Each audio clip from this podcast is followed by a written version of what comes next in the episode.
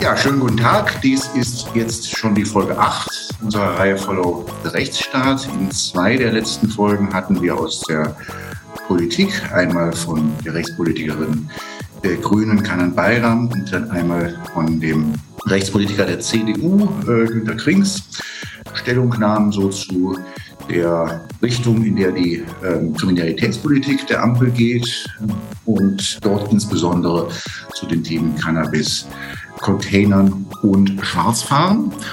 Und heute wollen wir das mal ein bisschen heraus aus der Politik holen und herein in die Wissenschaft. Und ich begrüße ganz herzlich äh, Herrn Kubitziel in Augsburg. Ja, hallo, freut mich äh, dabei zu sein. Hallo nach Berlin. Ich darf noch kurz vorstellen, äh, Sie sind Strafrechtler, kommen also aus einem Gebiet, was mir jetzt jedenfalls nicht ganz so nah ist und sind in Augsburg Professor für deutsches, europäisches und internationales Strafrecht, Strafprozessrecht, Wirtschafts- und Medizinstrafrecht, decken also eine unglaubliche Palette ab. ich glaube, es gibt kaum ein Strafrechtsthema, zu dem Sie nicht auch schon mal an der einen oder anderen Stelle sich geäußert haben. Jetzt, jetzt spreche ich nur vom deutschen Strafrecht. Äh, ich nehme wahr, dass es da auch, ja, bei Twitter haben sie heute was zum chinesischen Strafrecht, äh, was ich interessant fand, verbreitet. Also wirklich der Rundum-Experte in Sachen Strafrecht. Sprechen wir doch vielleicht eingangs kurz über die äh, Linie der Kriminalitätspolitik, wenn man das so nennen mag, die die Ampel jetzt eingeschlagen hat und die sich ja nach meiner Beobachtung ja schon deutlich unterscheidet von den letzten zwei Wahlperioden jedenfalls unter Schwarz-Rot. Wie sehen Sie das? Ja, dem Inhalt nach ganz sicher. Formell ist es, was das Selbstbekenntnis oder die Selbstverpflichtung betrifft, allerdings gleich. Wenn man in die ähm, Koalitionsvereinbarung der letzten großen Koalition hineinschaut und in die Koalitionsvereinbarung der Ampelkoalition, dann werden Sie dort allgemein zum Strafrecht fast wortgleich die gleichen Wendungen finden, nämlich dass man eine ähm, ähm, evidenzbasierte, an Evaluierungen und Tatsachen orientierte Kriminalpolitik, also wenn Sie wollen, eine wissenschaftliche und nicht symbolisch aktionistische Kriminalpolitik befürworten. Das war also unter ähm, allen oder unter den letzten beiden Koalitionen gleich. Schaut man dann allerdings natürlich in den Inhalt hinein, also in den konkreten Inhalt, in das Besondere, dann ähm, werden hier natürlich ganz unterschiedliche strafrechtliche Akzente gesetzt. Und dass unterschiedliche Akzente mit dem Strafrecht gesetzt werden, das liegt einfach daran, dass das Strafrecht in die Kriminalpolitik ein großes Symbol ist. Ja, also ein, ein, ein Symbol, ähm, das Werte, politische Haltungen auf relativ schnell nachvollziehbare Weise katalysiert, kondensiert und damit auch der Gesellschaft und den Wählern zum Ausdruck bringt. Und das Signal, was ähm, die Ampel im Koalitionsvertrag setzt, auch jetzt mit den ersten Schritten durch die Streichung des Paragraph 219a, aber auch Verlautbarung des Bundesjustizministers ist, man wolle eine liberalere und ähm, zeitgemäßere Kriminalpolitik, ähm, was sie eben halt dadurch auch zeichn, auszeichnen soll, dass Straftatbestände, jedenfalls for the time being, gestrichen oder zurückgenommen werden, während die letzten großen Koalitionen, also insbesondere die Koalition ähm, unter der, als unser, ähm, als Herr Maas Bundesjustizminister war, sich durch eine ziemliche Kriminalisierungswelle ausgezeichnet hat. Also ja, in der Tat eine neue, ein neuer Akzent, aber der war auch so zu erwarten. Man hört immer wieder als oder das oder hat gehört, Sie haben einen früheren Justizminister angesprochen, äh, wo ich auch jedenfalls solche Äußerungen noch so, so halb im Ohr habe. Wir haben häufiger gehört in den letzten Jahren zur Begründung von neuen Strafdelikten, man müsse Zeichen setzen und ein Signal senden. Und das haben Sie ja auch gerade in etwas anderem Zusammenhang gesagt. Was geht Ihnen denn durch den Kopf, wenn Sie hören, man müsse einen Straftatbestand einführen, um ein Zeichen zu setzen? Ja, das kann man auf unterschiedliche Art und Weise verstehen. Also zunächst mal ist klar, was ich eben auch angedeutet habe, ähm, Politik will Zeichen setzen. Das ist das Geschäft und das erwarten wir als Wähler ja auch, dass sich Politik und vor allem die Parteien committen. Und das tun sie durch Gesetzgebungsinitiativen, durch Gesetze, die wir Wählerinnen und Wähler, ähm, die ja nicht alle Strafrechtsexperten sind oder überhaupt Rechtsexperten, relativ leicht dekodieren können als progressiv, als mittig, als konservativ. Das ist das eine. Das andere ist, dass das mit dem Zeichensetzen strafrechtstheoretisch, das rede ich als Wissenschaftler, durchaus einer herrschenden oder neuen Strömung in der Wissenschaft entgegenkommt. Ähm, die ähm, begreift nämlich das Strafrecht insbesondere und vor allen Dingen als ein kommunikatives Element, ja, als, als expressives ähm, Instrument, mit der Signale in die Gesellschaft gesendet werden sollen, Signale des Guten oder des Schlechten. Es sollen also Verhaltensweisen entweder ähm, ähm, delegitimiert oder bestätigt werden ähm, und damit auch die dahinterstehenden Werte ähm, bestärkt werden oder beziehungsweise bestimmte Werthaltungen als negativ ausgezeichnet werden. Ähm, das ist also etwas, was ähm, nichts mit Populismus oder mit allein schädlicher Kriminalpolitik zu tun hat, sondern das findet mittlerweile auch Widerhall in einer sehr reflektierten wissenschaftlichen Diskussion. Das Dritte ist, dass darauf sprechen Sie oder spielen Sie vermutlich an, dass man ähm, dieses äh, Zeichen setzen, symbolische Kriminalpolitik auch durchaus auch negativ verstehen kann und teilweise auch negativ muss. Wenn man nämlich glaubt, dass mit einer oder wenn so getan wird, als wenn mit der Schaffung eines Straftatbestandes, wie zum Beispiel der Straftatbestand gegen äh, Zwangsehe oder oder Wohnungseinbruch dann auch das soziale Problem gelöst ist. Das ist natürlich nicht der Fall. Ähm, das ist viel, viel aufwendiger, viel teurer und viel voraussetzungsreicher die ähm, Lösung der tatsächlichen sozialen Probleme, als es Kriminalpolitik kann. Dennoch ist symbolische Kriminalpolitik als Wertbestätigung für die Gesellschaft nicht sinnlos und auch nicht grundsätzlich kritisierbar, finde ich. Sie sagen, es gibt eine Strömung bei den Strafrechtstheoretikern oder wie würden Sie das sagen, die das durchaus ähm, auch befürwortet als ein Gradmesser für äh, also seine sinnvolle Strafrechtspolitik. Wo setzen die denn dann, wo ist denn da, ja, da die Grenze? Kann man nicht eigentlich, also kann man nicht eigentlich jeden Straftatbestand damit rechtfertigen, dass man jetzt Zeichen und Symbole setzt?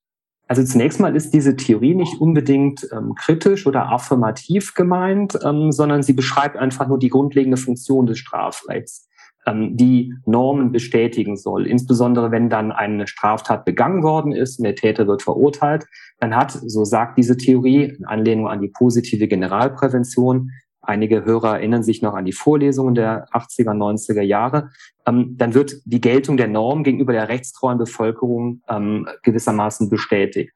Ähm, und das ist, glaube ich, eine, eine wohl die, die, die zutreffendste Funktionsbeschreibung des Strafrechts, jedenfalls wesentlich plausibler als die Abschreckungstheorie. Ähm, nun gefragt nach den Grenzen des Strafrechts, da wird es dann für diese Theorie schwieriger.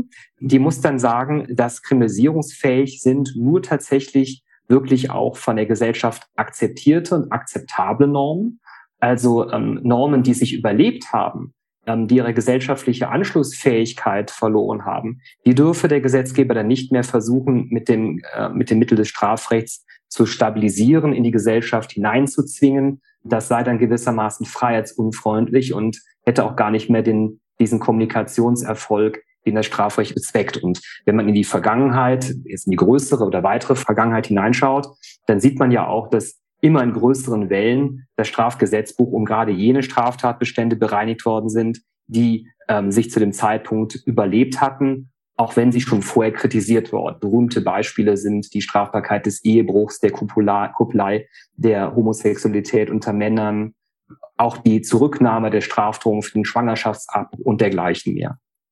Wer ist dann die Gesellschaft, an der sich das orientiert? Oder die, ist das eine Mehrheit? Oder wie Wonach bestimmt sich das? Genau, also diese, diese Theorie wird natürlich in dem Maße komplizierter, je fragmentierter unsere Gesellschaft ist. In den 60er, 70er Jahren war das noch relativ leicht nachzuvollziehen.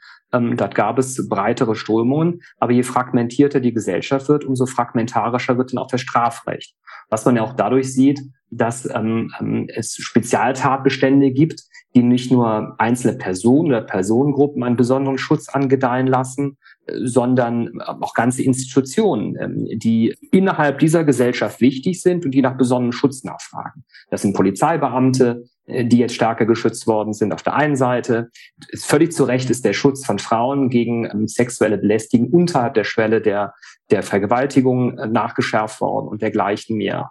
Tatsächlich ist es aber, wie Sie sagen, einen messerscharfen Maßstab gibt es dort nicht. Das ist letztendlich Aufgabe der, Gesell äh, der, der, der Rechtspolitik, des parlamentarischen Gesetzgebers, in die Gesellschaft hineinzulauschen und dann zu überlegen, ja gewissermaßen der Gesellschaft ihre Normen, ihre Werte abzulauschen. Das können natürlich einzelne Wissenschaftler, Intellektuelle auch tun, aber in einem demokratischen Staat wird das in der Regel dann in dem pluralistischen Verfahren der, ähm, der, der, der, der parlamentarischen Demokratie ausgemittelt.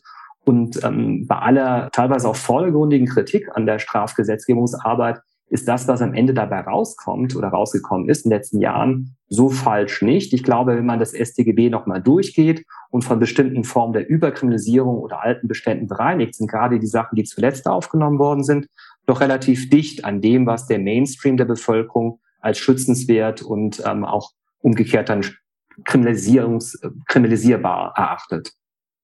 Läuft das nicht darauf hinaus, also einfach neugierige Frage, läuft das nicht darauf hinaus, dass letztlich strafwürdig das ist, was die Mehrheit im Deutschen Bundestag für strafwürdig hält?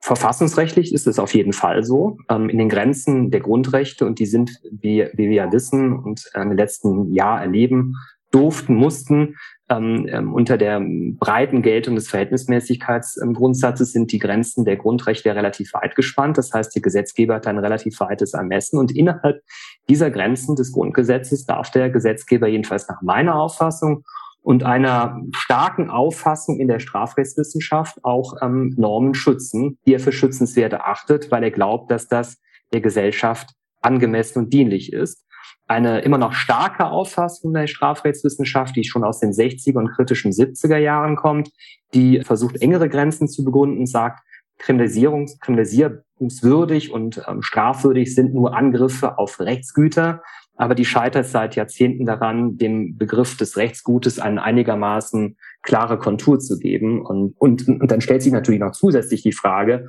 warum der Gesetzgeber an diese Rechtsgutskonstruktion einer Wissenschaft die ja in der ähm, gebunden sein soll und nicht nur an die Grenzen der Verfassung. Ich habe das ja auch noch gelernt, Generalprävention, Spezialprävention, wo Sie sagen, Abschreckung, das kommt auch alles noch aus den Tiefen äh, an der Universität angelernten Wissens, äh, winkt das noch alles hervor. Und also vielleicht noch als letztes so, so, so Gedanken von mir. Wenn es dann heißt, also strafwürdig ist das, was die Mehrheit für strafwürdig hält oder per Mehrheitsbeschluss für strafwürdig erklärt, das kommt mir ja so vor, als ob man es aufgegeben hat, noch überhaupt darüber nachzudenken, wofür das Strafen da ist. Nein, also aufgegeben haben wir das nicht. Also die Strafrechtswissenschaft überhaupt nicht. Sie sehen ja schon an den, ähm, an den Diskussionen und Debatten, die ich hier nur skizzieren kann, wie intensiv wir gerade in den letzten Jahren wieder darüber nachgedacht haben. Und ich glaube auch, ähm, dass dem Gesetzgeber auch in den letzten Jahren auch durchaus ein engeres Verständnis ähm, des äh, Strafwürdigen vorgeschwebt hat. Er ist also nicht, sagen wir mal, im Regelfall jedenfalls bis an die Grenze des verfassungsrechtlich Zulässigen gegangen, sondern hat sich jedenfalls im Kernstrafrecht schon daran, daran ähm, orientiert, was er für einen besonders zentralen Angriff auf subjektive Rechte oder gesellschaftliche Institutionen für strafwürdig erachtet. Im Nebenstrafrecht ist es nochmal etwas anders, gerade so im unternehmensstrafrechtlichen Bereich, da wird das Strafrecht oder auch das Ordnungswidrigkeitenrecht oft so als Trigger eingesetzt, indem man sagt, schaut her, wir machen euch bestimmte Vorgaben im Lieferkettengesetz, im Netzwerkdurchsetzungsgesetz und wo auch immer. Und damit auch wirklich die, diese Vorschriften ernst nehmen, schaut, blättert mal nach hinten in unserem Gesetz, da ist nämlich eine exorbitante Bußgeldandrohung drin. Da funktioniert es tatsächlich im Rahmen der Androhungsprävention und da gibt es halt praktisch keinen feststehenden Kern von Verhaltensnormen, die damit geschützt werden. Das kann alle ganz unterschiedlich sein, aber innerhalb des StGBs im Kernstrafrecht, glaube ich, hat sich der Gesetzgeber auch in den letzten Jahren, auch bei der, bei der Erweiterung des Strafrechts, doch auch immer ähm, daran orientiert, was wirklich ein, ein gesellschaftlich konsentierter Kern besonders schwerwiegender Angriffe auf äh, Institutionen oder subjektive Rechte sind, die der Gesellschaft besonders wichtig ist. Das sexuelle Selbstbestimmungsrecht der Frauen ist zum Beispiel ein Beispiel, das ist ausgebaut worden, aber auch der Schutz des institutionalisierten, organisierten Sports ist ausgebaut worden, sogar ziemlich drastisch. Und da kann man ja auch sagen, also der, ähm, der Sport als Institution ist gerade dieser Gesellschaft in den letzten Jahrzehnten sehr, sehr wichtig. Und ähm, Vorschriften wie Doping oder Korruption sichern dann gewissermaßen die minimalen Wettbewerbsbedingungen und Existenzbedingungen dieser Institutionen. Also ähm, da ist er durchaus zurückhaltender, als er verfassungsrechtlich könnte, der Gesetzgeber. Kurzer Gedanke zum Buß, zu den Bußgeldern, die Sie ansprechen, ist mir ja aus der DSGVO auch sehr vertraut, aber auch kommt ja im Moment lauter neue Bußgelder aus Brüssel.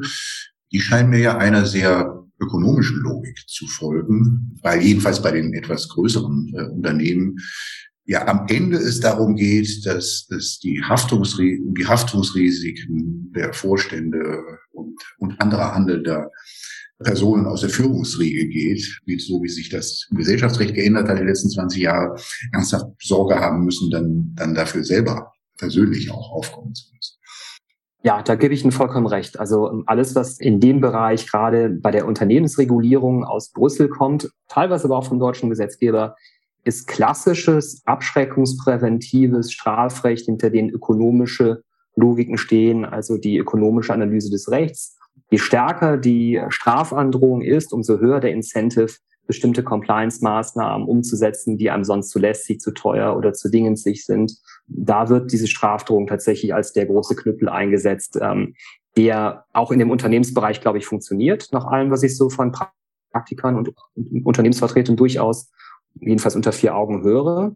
Aber er funktioniert natürlich nicht bei Menschen, bei natürlichen Personen, die ja keine rationalen Nutzende Maximierer sind. Wenn irgendjemand was Beleidigendes ins Internet reinschreibt oder jemand angetrunken einen Polizisten anrempelt oder in der Großraumdisco eine Schlägerei anfängt, der wägt ja nicht vorher die Vor- und Nutzen dieser Aktion ab, sondern der handelt einfach. Da funktioniert die Abschreckungsprävention nicht, aber im Unternehmensbereich setzt Brüssel da ganz massiv drauf. Die, die Gesetze, die haben sie genannt, DSGVO, es kommt der Digital Service Act und so weiter und so weiter und so weiter. Die neue Bundesregierung, haben schon, aber nicht mehr ganz neue Bundesregierung, die Ampel, wir haben es ja schon erwähnt, die ist jetzt nicht auf dem Trip wie manche Vorgängerregierungen dauernd neue Strafbarkeitslücken aufzuspüren und zu stopfen, sondern sie, sie hat sich Entkriminalisierung auf die Fahnen geschrieben. Ein Bereich, wo, wo ja wohl Abschreckung auf gar keinen Fall funktioniert, ist Schwarzfahren. So ist es, ja. Das haben wir Frau, Frau Bayram, die berichtete von, dass es hier in Berlin eine Haftanstalt gibt, die nur für die Ersatzfreiheitsstrafen da ist und da sitzen halt nur Schwarzfahrer in der, äh, in dieser äh, Anstalt. Was sagen Sie dazu zu den Überlegungen? Es gibt ja noch keine konkreten Vorschläge zu den Überlegungen, aus dem Schwarzfahren einen äh, zu machen. Also zunächst mal gebe ich Ihnen recht, Abschreckung funktioniert nicht. Ähm, und zwar weder bei, der, ähm, bei den Personen, den notorischen Schwarzfahrern ähm, am unteren Ende des sozialen Spektrums, von dem Sie gerade gesprochen haben, noch bei den, ähm, bei den Gelegenheitsschwarzfahrern aus der Mitte der Gesellschaft. Allein deswegen, weil das Entdeckungswahrscheinlichkeit und das Entdeckungsrisiko sehr gering ist. Ähm, die Frage, die sich hier zurecht stellt, ist, soll man, wenn man denn erwischt worden ist, und das war nicht das erste Mal, soll dann, wie gesagt, das, der Staat das große Besteck auspacken, das Strafrecht, oder soll das etwas kleinere Besteck auspacken, das Ordnungswidrigkeitenrecht? Ich würde sagen, das ist klassische Frage des Ermessens des Gesetzgebers. Ich würde sagen, dass es sich dabei nicht um zwingend kriminalisierungswürdiges Unrecht handelt. Es ist letztendlich eine Frage oder eine, ein, ein, ein Vertragsbruch. Ne? Also man benutzt vertragswidrig eine Leistung eines ähm, Anbieters, die zu bezahlen gewesen wäre. Das unterscheidet eigentlich das äh, Schwarzfahren nicht von dem Falschparken auf einem privaten Parkplatz etc. Auch das ist ja nicht strafbar. Übrigens war auch dieses Schwarzfahren Anführungsstrichen lange gar nicht strafbar. Das hatte der Gesetzgeber auch gar nicht beabsichtigt, aber die Rechtsprechung hat dieses Erschleichen ähm, langsam ausgedehnt ähm, ähm, auf Fälle, in denen man einfach ohne Fahrschein in die U-Bahn einsteigt.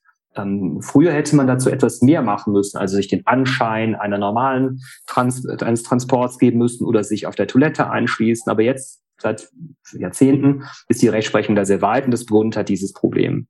Ich würde sagen, das kann der Gesetzgeber durchaus streichen. Er soll nicht den ganzen Straftatbestand streichen. Der erfasst ja auch noch andere Dinge, also illegaler Zutritt zu Kulturveranstaltungen, Kinos und andere Dinge. Das, glaube ich, ähm, ähm, sollte man nicht machen. Mit dem Ordnungswidrigkeiten-Tatbestand muss man aufpassen. Herr Krings, wenn ich das äh, richtige Erinnerung habe, hat ja auch darauf hingewiesen, dass das die Probleme alleine nicht unbedingt löst, weil nämlich auch bei einem Ordnungswidrigkeiten-Tatbestand am Ersende die Ersatzfreiheitsstrafe ähm, stehen kann. Deswegen muss man vielleicht zwei Dinge trennen. Also einmal die Ersatzfreiheitsstrafen insgesamt reduzieren da ist Herr Buschmann ja dran mit seinem Gesetzentwurf. Und dann eine sinnvolle Einschränkung für den Tatbestand des Schwarzfahrens finden. Sei es, dass man den Tatbestand nicht verändert und dann im StGB lässt. Also, dass man sagt, also der Tatbestand des Schwarzfahrens ist wirklich nur dann erfüllt, wenn man wirklich erschleicht, sich irgendwo einsperrt, versteckt. Oder aber, dass man ihn zu einem OVI-Tatbestand runterstuft. Allerdings muss man dann, wie gesagt, an Ersatzfreiheitsstrafen etwas verändern, sonst haben wir nämlich über einen gewissen Umweg das gleiche Resultat. Da ich gerade auf dem Schlauch stehe, beschreiben Sie mir mal den Umweg, den man da nehmen muss, um vom Bußgeld zum, zur Ersatzfreiheitsstrafe zu kommen. Genau, also der Unterschied zwischen einem Straftatbestand und Ordnungswidrigkeiten-Tatbestand ist ja zunächst ähm, ein prozessualer. Bei einem Straftatbestand muss die Staatsanwaltschaft ermitteln und sie muss das Verfahren auch betreiben. Sie kann es natürlich einstellen. Bei einem OVI-Tatbestand ähm, kann sich, wie wir alle wissen, die mal beim Falschparken oder zu Schnellfahren erwischt worden sind, kann es der Polizeibeamte oder die Behörde auch mit einer Verwarnung ermöglichen genügen lassen. Aber wenn dann tatsächlich ein Geldbuße verhängt worden ist nach der Ordnungswidrigkeit und man dann nicht zahlt, dann kommt man auch über etwas andere Regelungen ähm, der OWIG dann zu, zur sogenannten glaub, Erzwingungshaft, die etwas de facto das gleiche ist wie die Ersatzfreiheitsstrafe. Und dann landet man halt eben auch am langen Ende wieder dort im Gefängnis. Und gerade diejenigen, die wir, oder jedenfalls Teile der Politik für besonders schutzwürdig erachten, weil sie aus persönlichen Gründen, aus vielleicht aus, aus, aus gesundheitlichen Gründen, weil sie am Rand der Gesellschaft leben, eben schwarz fahren, die würde man tatsächlich dann wieder ins Gefängnis stecken, nur dass wir das dafür einen anderen rechtlichen Weg wählen und es etwas anders bezeichnen. Da muss man also aufpassen, dass diese OVI-Lösung nicht zu einer Scheinlösung wird.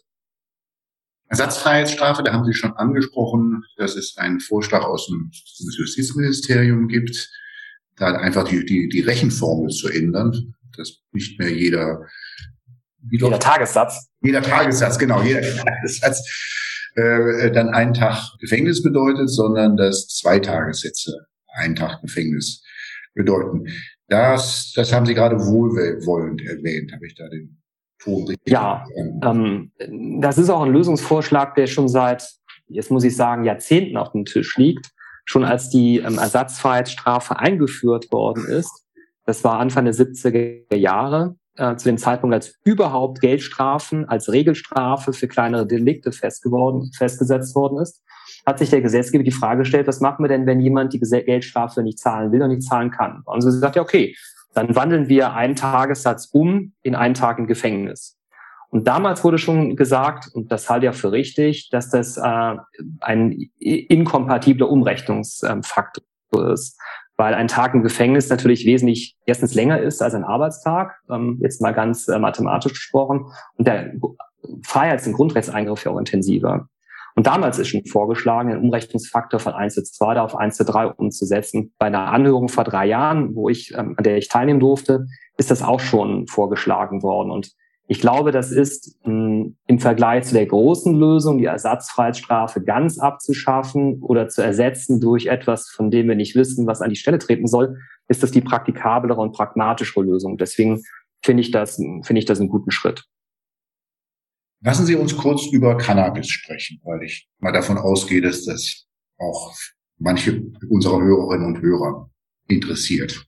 Da ist bislang noch gar kein konkreter Vorschlag auf dem Tisch. Da ist wohl auch federführend das Bundesgesundheitsministerium, nicht, nicht das Bundesjustizministerium. Und ähm, aber die Ampel hat sich auf die Fahnen geschrieben, Entkriminalisierung. Links hat sich dazu kritisch geäußert, Frau Bayern natürlich befürwortend, wie die Grünen immer schon für eine andere Drogenpolitik plädiert haben. Was ist da so Ihr Standpunkt zu? Also zunächst muss man sagen, also, dass es in keiner Gesellschaft eine, eine ähm, konsistente Drogenpolitik geben kann, weil das würde zur Extremlösung führen. Entweder alles verbieten, auch den Alkohol und Zigaretten, oder alles erlauben. Und so funktioniert Gesellschaft nicht. Wir werten Risiken kulturell imprägniert ganz unterschiedlich. In Deutschland wird der Alkohol toleriert und Cannabis seit jeher verboten. Das ist in anderen Gesellschaften anders. Das muss man dazu sagen. Das Zweite, was ich sagen möchte, ist, dass die Verfolgung, die Strafverfolgung von geringen Mengen von Cannabis auch nach meinem Eindruck nicht nur in Einzelfällen unverhältnismäßig ist. Dazu gibt es, habe ich anekdotische Evidenzen. Ich bin mit einem ähm, Strafverteidiger befreundet, der nur BTM-Sachen macht, Konstantin Gutwinkler. Und der erzählt mir manchmal von Fällen, bei denen sich dann wirklich die Haare aufstellen, bei denen dann wegen 0,3 Gramm eine Hausdurchsuchung erfolgt. Da würde ich allerdings sagen, das ist schon nach dem jetzt geltenden Recht eigentlich nicht verhältnismäßig, zumal ja auch das Bundesbetäubungsmittelgesetz die Möglichkeit vorsieht, in solchen Fällen äh, von der Strafverfolgung abzusehen. Davon sollte dringend auch äh, in südlichen Bundesländern mehr Gebrauch gemacht werden. Damit will sich aber die Ampelkoalition nicht begnügen, sondern sie strebt die ganz große Lösung an, nämlich einen legalen Verkauf von Cannabis in lizenzierten Fachgeschäften. Sie begründet das, wenn ich das richtig sehe, weniger kriminalpolitisch, um Ressourcen zu schonen und Menschen zu schonen, sondern auch so gesundheitspolitisch und marktpolitisch. Und wenn man das so macht, wird es schwierig, auch in der Begründung. Weil ähm, wenn Sie sich mal den Bericht der letzten UNODC, ähm, Report on Drugs, anschauen, dort erstens die doch auch von Medizinern weltweit bestätigten massiven Gesundheitsgefahren vom Cannabiskonsum bestätigt werden. Übrigens auch für junge Erwachsene. Ich, was ich gar nicht wusste, ist, das Gehirn des Menschen ist erst mit Ende 20 ausgereift und ausgebildet. Das, das, das also Max vor allen Dingen einmal hören. Ja, ja. ja. Mhm. Hören Sie zu. Ich hätte damals auch zu, zuhören müssen. ähm, ich hätte mich auch gesünder ernährt, muss man so zu sagen. Und übermäßiger Alkoholgebrauch, genauso wie ein regelmäßiger Cannabisgebrauch, ähm, verändert messbar die Gehirnstruktur und zwar nicht zum Vorteil. Und je jünger die Menschen werden und je regelmäßiger Cannabiskonsum wird, umso gefährlicher wird es. Das ist auch Konsens. Das ähm, äh, sagt auch die Ampel. Deswegen ist ihnen der Schutz der Jugendlichen ja so wichtig. Mir ist allerdings bislang noch kein Entwurf oder Konzept bekannt, wie eine Legalisierung von Handel mit dem Jugendschutz vereinbar ist. Denn natürlich geht von einer Infrastruktur von Geschäften, in denen Cannabis gekauft werden kann, auch irgendwie das Signal aus, auch bei Jugendlichen, dass es ja dann so, so schlimm nicht sein kann. Ähnlich wie beim Alkohol. Jetzt kann man sagen, gut, das muss man tolerieren. Die Jugendlichen würden sich sonst auf dem Schwarzmarkt besorgen, die Interesse haben. Allerdings kann man schon sagen, dass erstens der Schwarzmarkt nicht verschwinden wird. Also das ist ja auch so ein Ziel der Ampelkoalition. Der Schwarzmarkt wird dann andere Angebote finden. Ist ja nicht so, dass alle, die auf dem Schwarzmarkt Drogen verkaufen, dann eine Ausbildung machen, sondern nach den Gesetzen der Ökonomie werden sie andere Angebote schaffen. Und das einfachste Angebot ist, Cannabis billiger zu verkaufen, ein härteres Cannabis.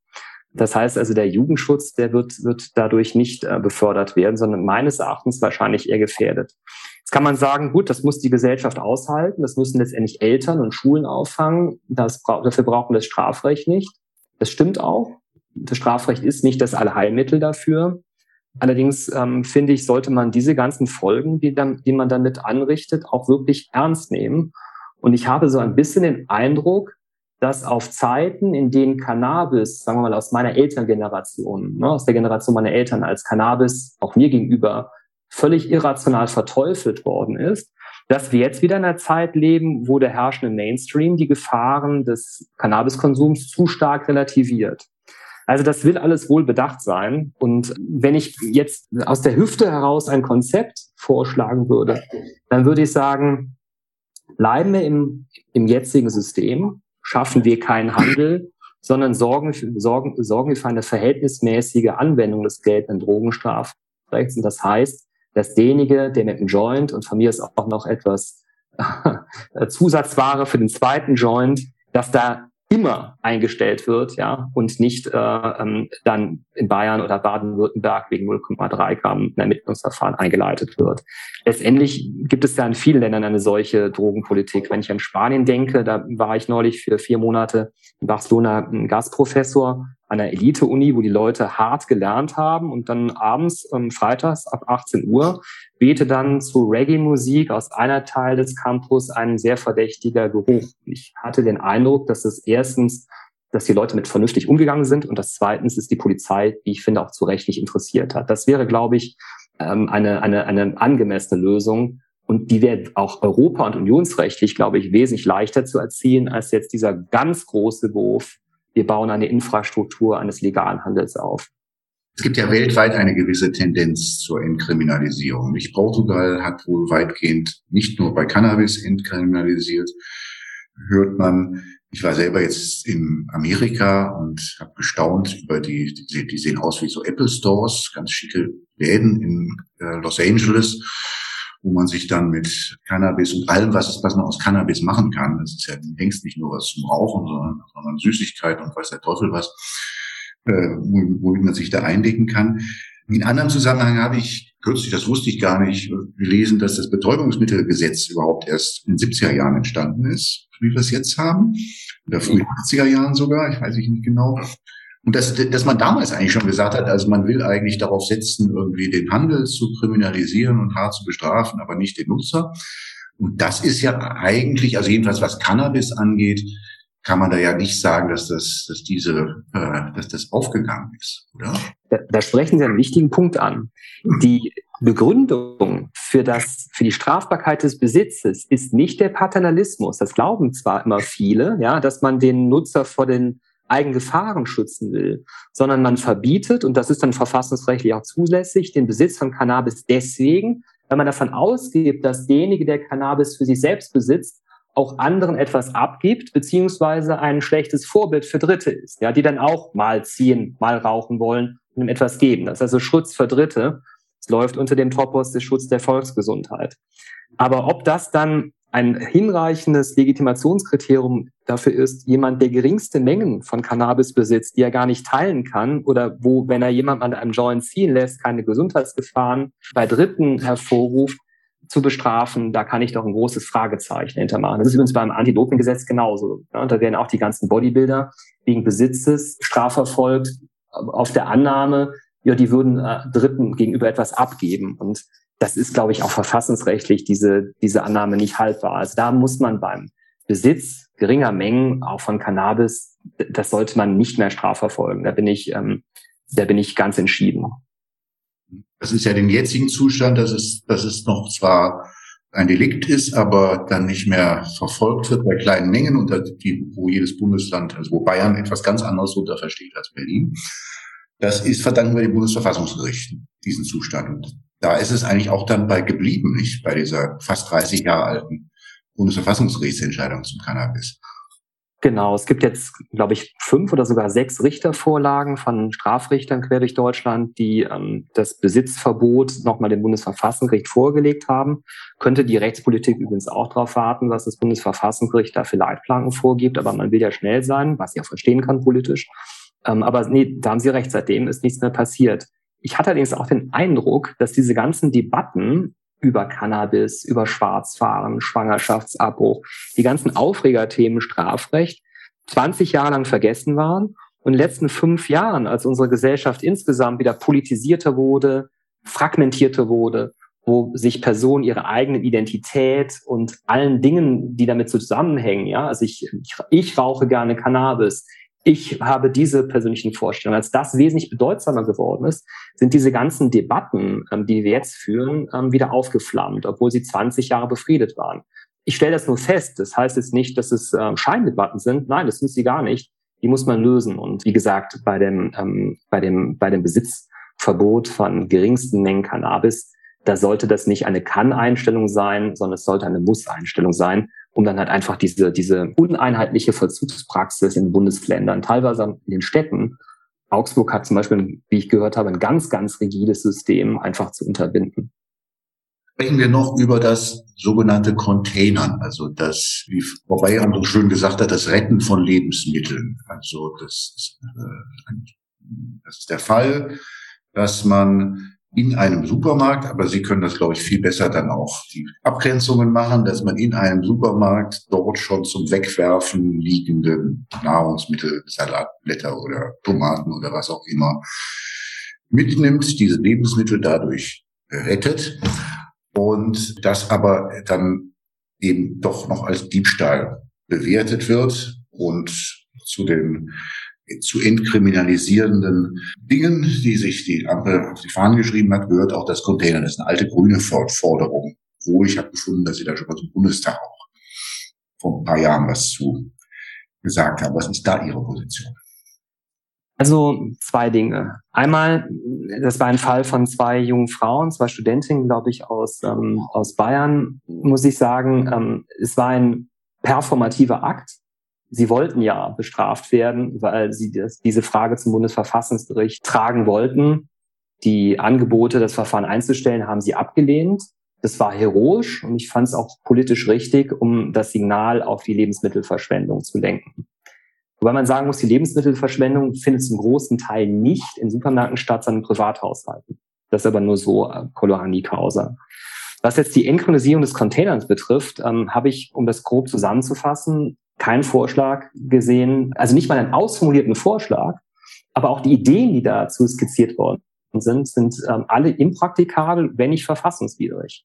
Also ich glaube, Laien stellen sich das dann so vor, dass man in dem Paragraph 242 StGB in Absatz 4 drunter schreibt, aber das Containern ist straflos. Kann man machen, hat der preußische allgemeine Landrecht gab es solche, ähm, solche Sachen, aber das ist ja nicht der Anspruch des Gesetzgebers. Deswegen ähm, muss man dann, das hatte die Partei Die Linke vorgeschlagen, den Weg gehen, das Sachenrecht zu ändern, das bürgerliche Gesetzbuch und die Direktionsregeln zu ändern. Das greift aber derart tief in die Systematik des äh, BGBs ein und weil es ja auch eine Enteignung ist nach Artikel 14 Absatz 1 Grundgesetz, äh, Absatz 2 Grundgesetz, dass sich hier also fundamentale sachenrechtstheoretische und verfassungsrechtliche Fragen stellen. Und das ist, glaube ich, auch der Grund, ähm, weshalb es dazu keine Vorschläge gibt. Das wird immer gefordert, aber ich habe noch keinen Vorschlag auf dem Tisch gelesen, gese gesehen, über den man sich ernsthaft unterhalten könnte. Das Bundesverfassungsgericht hat ja eigentlich in der Sache nach alles dazu gesagt und gesagt, die Kriminalisierung ist in Ordnung, zumal es für Fälle der Überkriminalisierung prozedurale Möglichkeiten gibt, die Strafe zu vermeiden. Einstellungen nach 153, 153a, etc., etc., etc. Das ist also das typische Besteck für diese Bagatellstraftaten. Ähm, und das, glaube ich, ist eigentlich auch ausreichend. Das Containern jetzt irgendwie straffrei zu stellen, wäre da letztendlich das, was die Ampel vermeiden will, nämlich symbolische Politik. Ähm, und ich weiß auch ehrlich gesagt nicht, wie sie das umsetzen will. Aber lasse ich mich gerne überraschen, äh, wenn sie da einen verfassungskonformen Vorschlag vorlegen möchte. Also auch nach Aussage von Frau Bayram, also auch ihr waren jetzt nicht gerade viele Fälle bekannt, wo jemand bestraft, also außerhalb dieses Falls, der da, den Sie gerade geschildert haben mit den zwei Studenten, dass es jetzt tatsächlich wirklich häufig vorkommt, dass jemand vor Gericht gestellt wird. Nee, ich habe auch den Eindruck, dass, ähm, ähm, dass, dass die, die beiden Studentinnen tatsächlich auch Erfolg hatten. Es war ein Thema. Ich glaube auch, dass die ähm, Ministerien an dem Thema Lebensmittelverschwendung arbeiten. Und ich kenne das hier von meinen örtlichen Supermärkten so, dass die, das gab es früher auch nicht, so Kisten freitagsabends oder donnerstagsabends aufstellen mit äh, Waren, gerade so ähm, Gemüse, ich nenne, glaube ich, nenne das grüne oder braune Kiste, wo man sich dann bedienen kann. Und ähm, ähm, das sind halt alles, diese, diese, diese Sachen sind halt irgendwie politisch unsexy, weil sie nicht auffallen, weil man damit keine Themen besetzen kann. Aber ich glaube, das ist der goldene Weg, und nicht die Änderung des Sachenrechts. Es wäre dann auch so technisch, auch verfassungsrechtlich so schwierig. Ich glaube, das käme bei den Rezipienten der Wähler auch kaum an. Also was bei den Wählern ankäme, wäre eine ähm, Ausnahme beim Diebstahlparagraph gilt nicht für Containern, aber das wäre allerschlichteste Rechtspolitik und ähm, auch nicht praktikabel. Im Übrigen machen sich diese Täter ja auch nicht nur wegen Diebstahl strafbar, sondern auch wegen Hausfriedensbruch. Ja, also wenn man die wirklich von Strafe freistellen wollte, dann müsste man einen Rechtfertigungstatbestand, Paragraph 34a StGB schaffen, ähm, also Entschuld äh, rechtfertigen Notstand beim Containern. Das ist ja auch ähm, mhm. totaler Käse.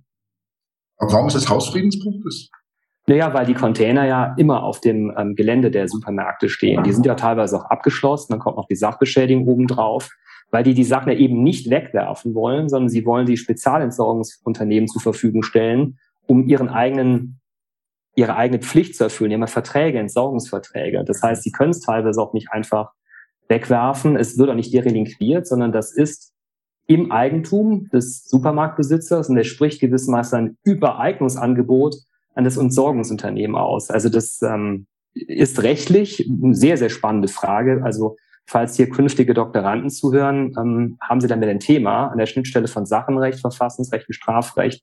Und es ist viel, viel, viel komplizierter, ähm, als das so in der Twitter-Rechtspolitik-Welt äh, vermittelbar ist. Aber gefährlich, gefährlich, sich ein Thema zu, äh, zu nehmen, wo man sich wo, wo es recht wahrscheinlich ist, dass das Gesetz sich ändert in absehbarer Zeit. Ah, Herr Herting, da würde ich, da können wir mal, also wir müssen ja keine Wette abschließen, aber das glaube ich nicht, dass sich das so schnell ändern wird. Also da bin ich, da, das, das würde mich wirklich wundern, wenn, wenn es da einen, äh, einen, einen, einen wirklich realisierbaren Vorschlag dazu gibt. Aber ich lasse mich gerne des Besseren über, ähm, überzeugen. Ich muss ehrlich sagen, dass ich das Thema, das, also also Cannabis kenne ich viel besser und Schwarzfahren kenne ich auch viel besser als das Container. Ich wusste bis vor relativ kurzer Zeit gar nicht, was das, das, das Wort gibt. Äh, ähm, warum, äh, warum müssen die das ins, warum müssen die das spezial entsorgen? Ist das eine Regulierung oder was ist das? Ja, vermutlich ist das Regulierungsrecht. Ich glaube, dass die ähm, diese Lebensmittelabfälle entweder nicht wegwerfen dürfen oder aber, dass das über die kommunalen Entsorgungsmöglichkeiten zu nicht geht oder zu schwierig ist. Und dann kommen dann ähnlich wie in, der, in Gastronomiebetrieben, da kenne ich es etwas besser, dann regelmäßig eben diese, diese Bioabfall, äh, Entsorger und da werden bestimmte Abentsorgungsmengen festgeschrieben und deswegen geht das dann an die. Und dann wird daraus Biogas und das brauchen wir ja im Augenblick. ja, genau. Hoffen wir es mal, ne? Also, hoffen wir es mal. Ja. Herr Kubitzi, wir sind am Ende unserer Zeit. Ich darf Ihnen ganz, ganz herzlich danken und wir haben Freitagnachmittag ein schönes Wochenende wünschen. Ja, das wünsche ich Ihnen auch. Vielen Dank für die Einladung und alles Gute Ihnen und Ihren Hörern. Danke. Tschüss, ciao. Das war Follow the Rechtsstaat. Schaltet auch rein bei der nächsten Folge und abonniert.